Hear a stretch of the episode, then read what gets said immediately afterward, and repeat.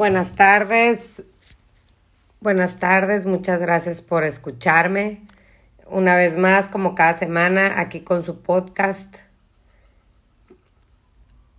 Como ya saben, soy psicóloga, soy psicóloga clínica eh, y este podcast es para ti, con algunas herramientas de la psicología en estos tiempos de pandemia, ¿no? Donde la actitud es nuestra herramienta vital y letal para llevar pues con mayor tranquilidad este tiempo.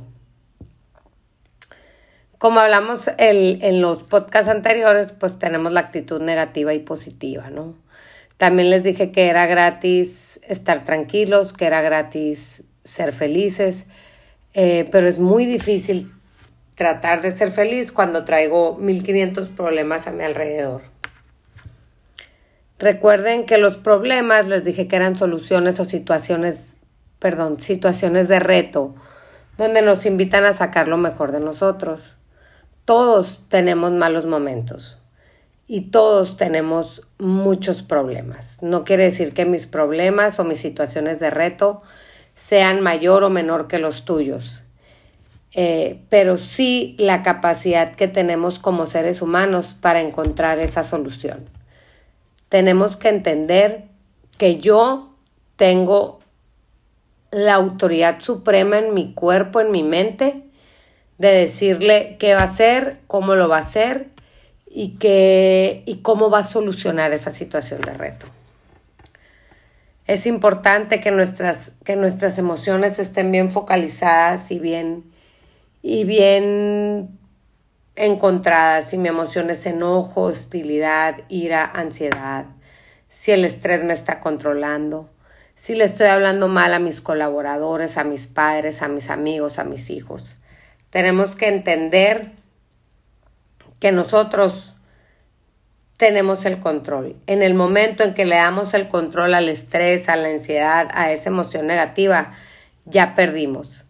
Entonces hay que hacer una tarea este día hay que meditar, hay que estar dos minutos sin pensar en nada, simplemente conectando con mi respiración, encontrando esa emoción que me está dañando, esa situación anormal en mi cerebro que me está diciendo que no haga tal, tal cosa, que grite, que explote, que trate mal a los demás.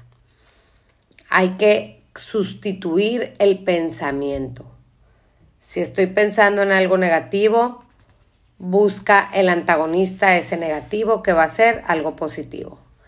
Si estoy pensando en gritarle a uno de mis hijos, a uno de mis colaboradores, te invito a que me ayudes a hablar con buen tono de voz, con buenas palabras. Recuerden que en el pedir está el dar. Y en el momento de yo encontrar esa emoción como, como la hostilidad, o esa crisis de ansiedad que me está llevando a andar caminando como loca por, el, por la casa, andar comiendo de más. A ver, medito, pienso dos minutos y encuentro una solución. Recuerda que la solución la tienes tú. Tú tienes el poder, tú tienes el control de no dejar que nada hiera ese sentimiento. Eh, yo trato todos los días de hacer ejercicio para incrementar mis endorfinas. Le ayudo a mi cerebro a estar en un equilibrio. Trato de orar todos los días. Eso sí es como que mi, mi, regla de oro, ¿no? La oración, la meditación. Siempre, siempre le agradezco a Dios por un día más. Entonces en automático mi día cambia hacia haya pasado una noche intranquila una noche que mal dormí o etcétera. Me levanto, doy gracias a Dios porque estoy viva, porque es un día más, porque es un día menos de pandemia. Me pongo a meditar, hago ejercicio como saludable y hago tareas todo el día. Entonces esas herramientas me ayudan a mí a evitar tiempos de ocio. Si no tengo tiempos de ocio, no tengo tiempos de malos pensamientos. Entonces te invito a que controles tus pensamientos con ejercicios como la meditación, la oración, eh, la ocupación, hazte un horario, un calendario, para que no tengas sentimientos negativos este día. escribe, escribe los sentimientos que te estén haciendo daño.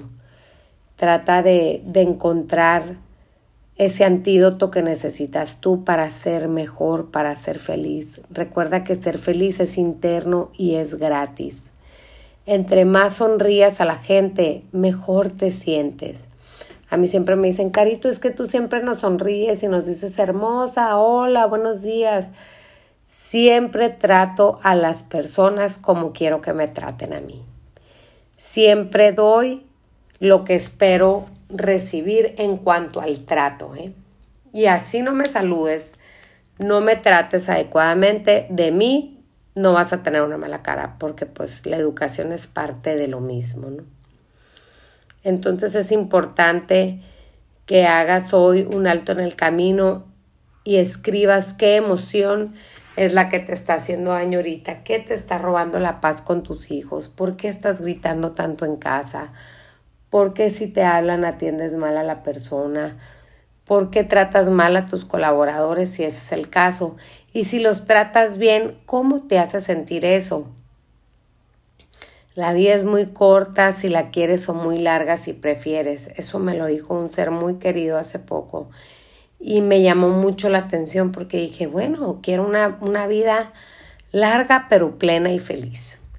Entonces, esa es mi reflexión del día de hoy a cuidar las emociones, a controlar el dominio propio y a tener más autocuidado con uno. Muchas gracias. Nos vemos en el siguiente podcast y te agradezco enormemente que me escuches.